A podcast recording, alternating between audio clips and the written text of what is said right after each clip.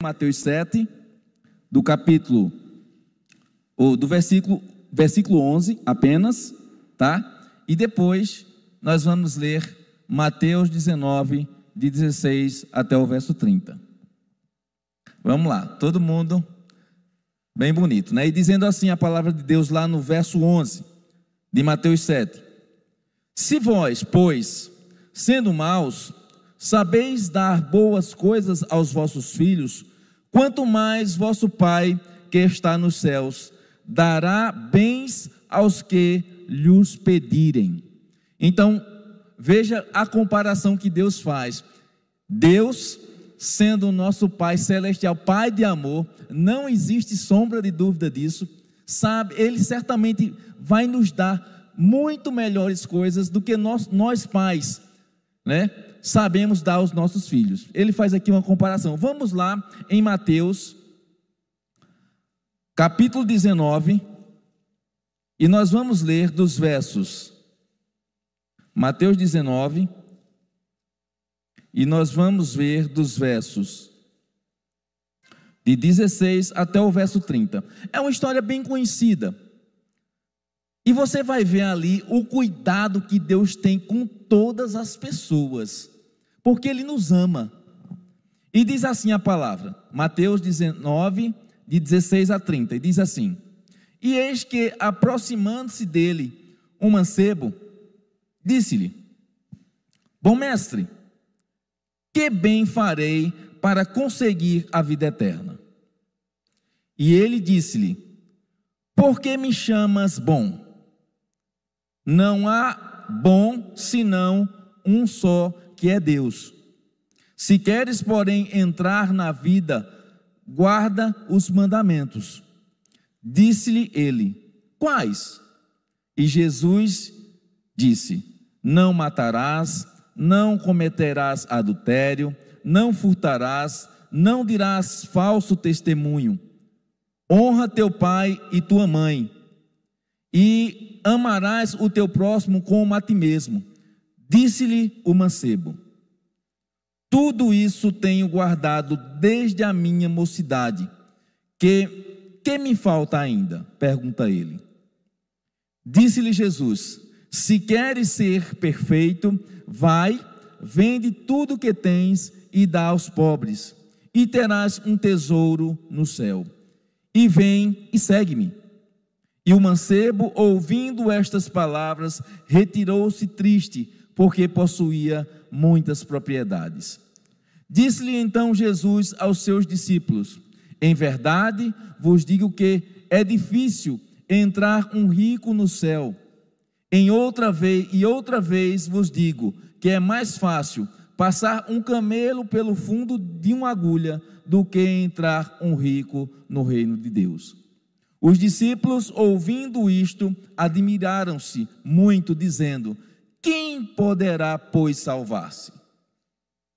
E Jesus, olhando para eles, disse-lhes: Aos homens isto é impossível, mas a Deus tudo é possível.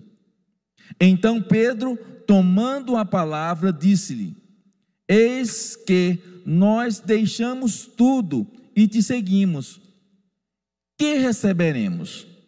E Jesus disse-lhes: Em verdade vos digo que vós que me seguistes, quando a regeneração, o filho do homem se assentar, e o filho do homem se assentar no trono da sua glória, também vós assentarei sobre doze tronos para julgar as doze tribos de Israel.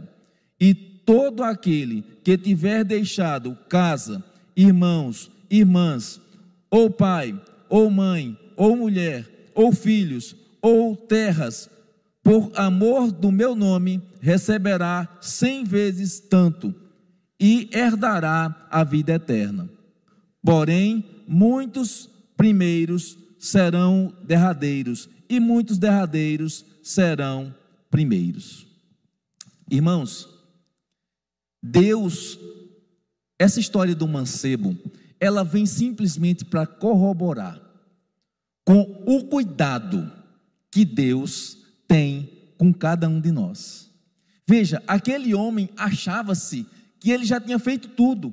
Mas Jesus, conhecendo o seu coração, tendo o cuidado e amor de Pai, porque diante de Deus, Ele não quer que ninguém se perca.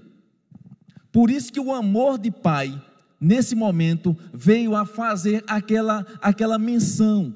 Mas ele conhecia o coração daquele homem, assim como ele conhece o nosso coração, mas mesmo assim ele continua nos amando. Ele continua querendo fazer com que a, a diferença de Cristo, o amor de Cristo, possa fazer a diferença na minha vida. E eu posso entender que a partir do momento que eu coloco Jesus como sendo o meu Pai, como sendo aquele que me ama, como sendo aquele que me dá, aquele que faz tudo aquilo que eu preciso, então nesse momento eu começo a enxergar que não existe nada que eu possa fazer que possa é, me, me tirar do inferno ou me colocar no céu, mas sim o que Jesus fez na cruz. Olha, o que Jesus fez na cruz por amor de mim, por amor de você, isso é suficiente.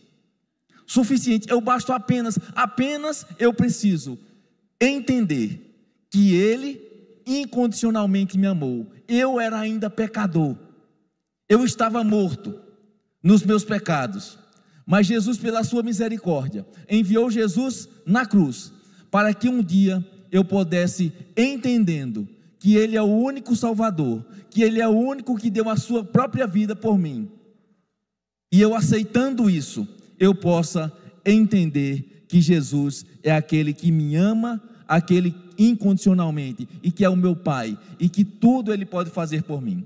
Irmãos, nessa história nós podemos ver que não existe ninguém bom, é o que ele começa dizendo. Então, assim, se não existe ninguém bom, eu estou perdido. Não existe nada que eu faça que possa me livrar do fogo do inferno, mas sim o que Jesus fez.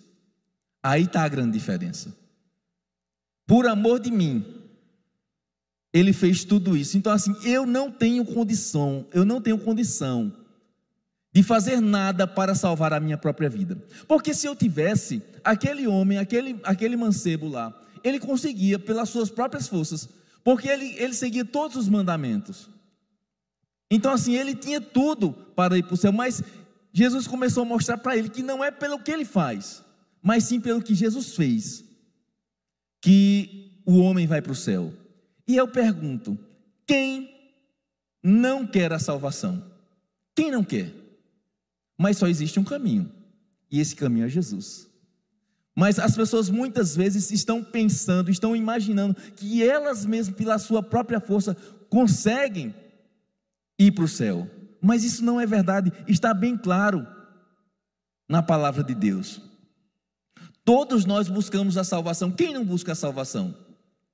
Se a gente perguntar ao mundo, vamos supor, vamos fazer uma suposição que aqui estivesse a plateia do mundo inteiro, milhões de milhares, e perguntasse assim: quem quer ir para o céu?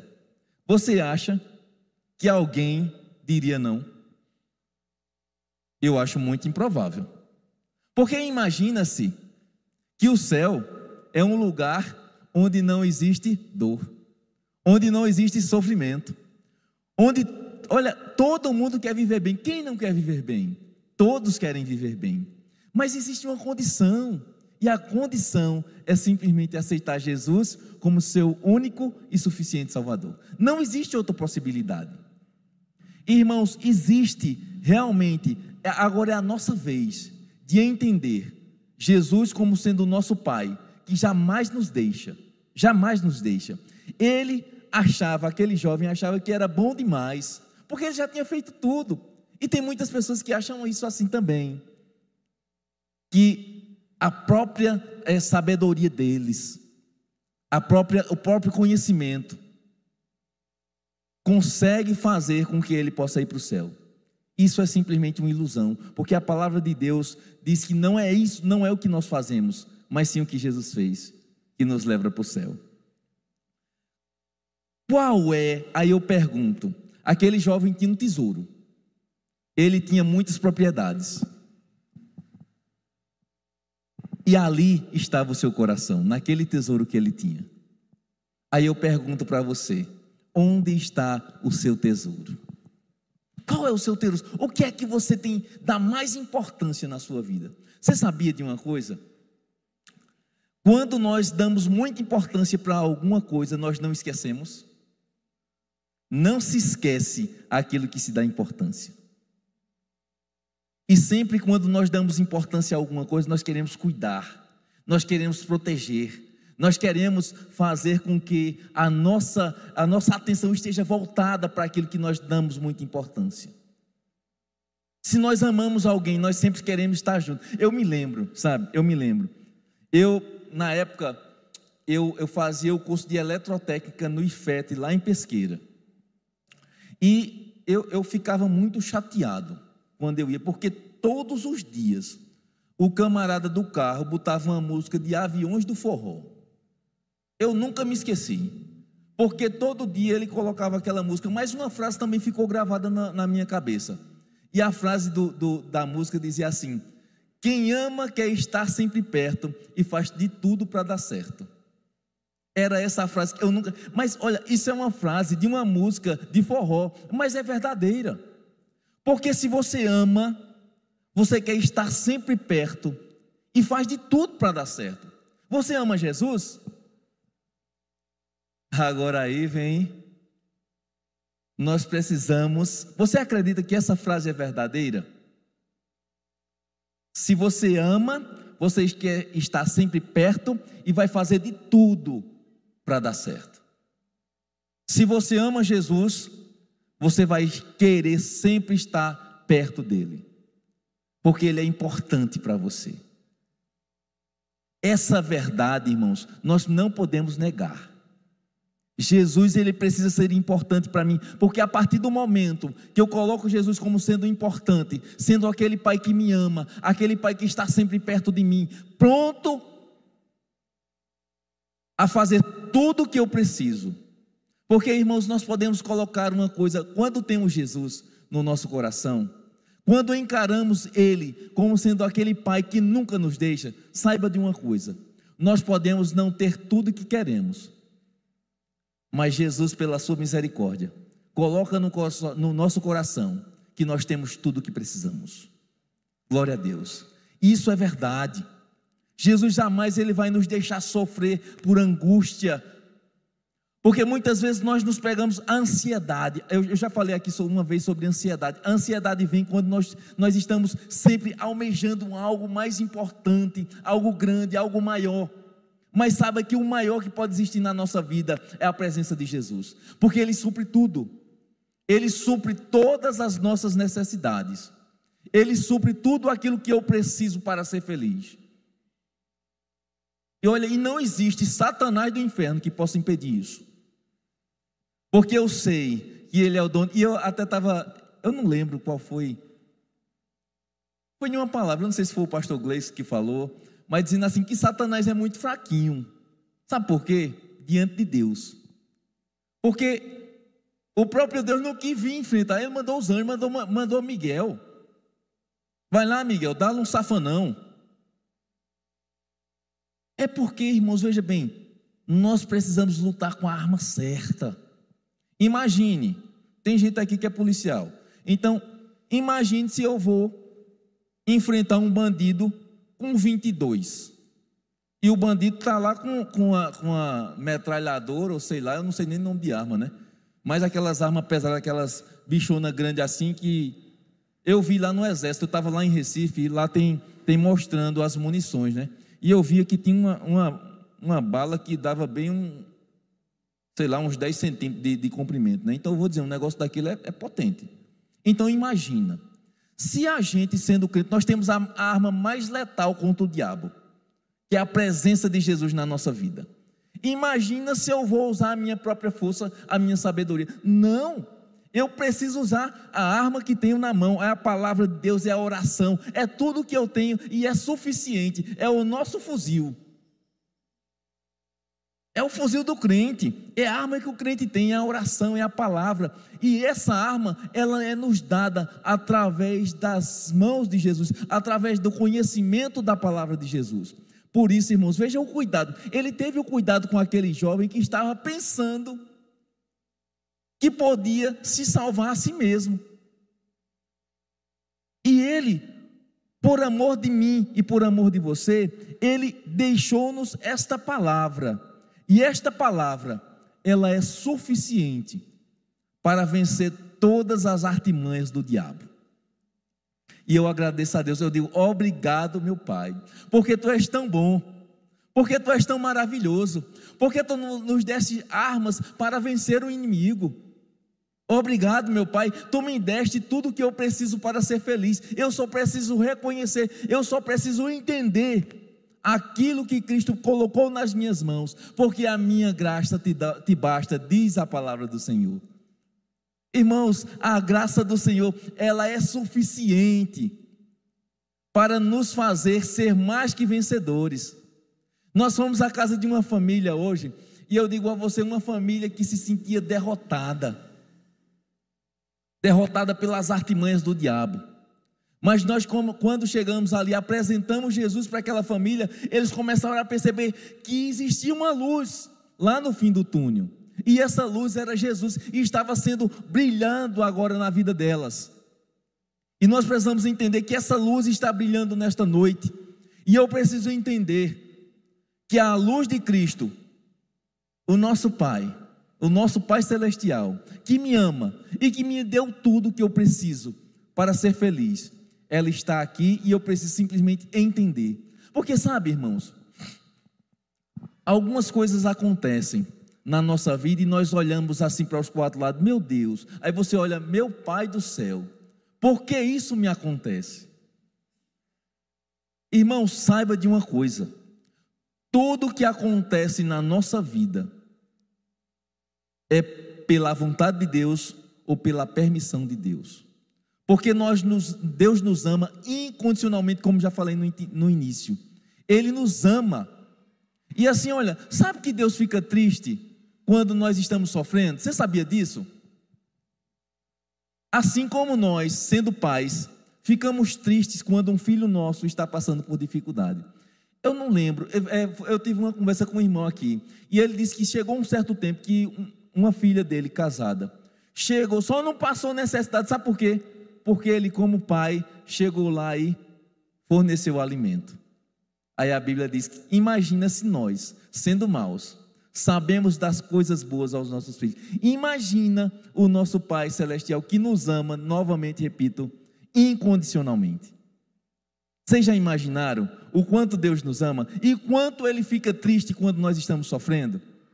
Irmãos, a palavra de Deus diz que naquele momento Jesus estava mostrando aquele homem, ele deu a oportunidade daquele homem entrar no reino dos céus. Mas ele preferiu, aquele rapaz, ele preferiu ficar com as suas riquezas, onde a traça e a ferrugem consomem. E ele estava naquele momento oferecendo para aquele rapaz a vida eterna. E ele disse somente duas coisas: Olha, pega tudo que tu tem, vende e dá aos pobres e segue-me. Era só duas coisas. Sabendo ele que nada que ele tinha ele iria levar para o céu. Irmãos, a palavra de Deus ela é maravilhosa e ela nos mostra que nós podemos vencer o inimigo, que nós podemos vencer as lutas, as barreiras que tem, que estão sobre as nossas vidas e todo dia as perseguições virão. Mas eu digo uma coisa para você: você é mais do que vencedor por aquele que nos amou. Que o Senhor, pois, faça com que a sua graça possa resplandecer sobre nós, que você possa entender que a todo momento que você requisitar a presença de Jesus na sua vida, ele vai estar sempre presente. Tinha até um hino que eu gosto muito. Muito tempo eu não vejo ninguém cantar. E ele dizia assim: Filho meu, estou aqui esperando o momento de te encontrar. Quero te abraçar. Muito bom, né? Então Deus está somente esperando o momento de te abraçar, se assim você quiser. Que o Senhor, pois, nos abençoe, em nome de Jesus. Amém.